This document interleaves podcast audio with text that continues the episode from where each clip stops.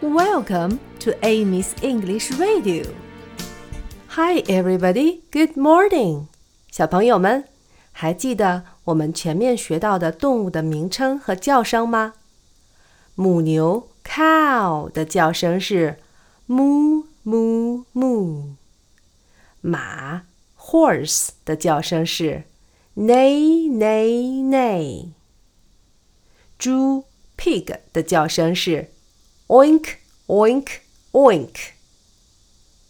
绵羊 sheep 的叫声是 ba ba ba。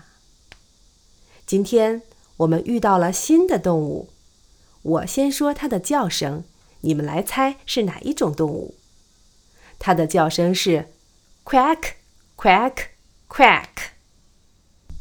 答案是鸭子 duck duck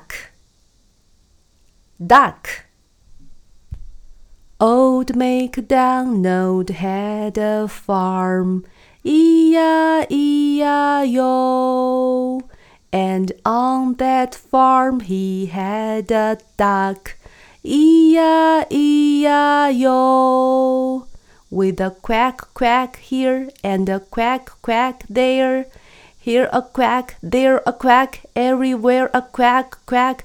Old MacDonald had a farm, E-I-E-I-O.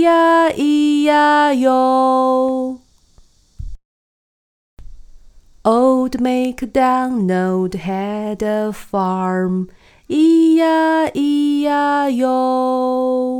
And on that farm he had a duck, E-I-E-I-O. With a quack quack here and a quack quack there. Here a quack, there a quack, everywhere a quack quack. Old MacDonald had a farm, E-I-E-I-O.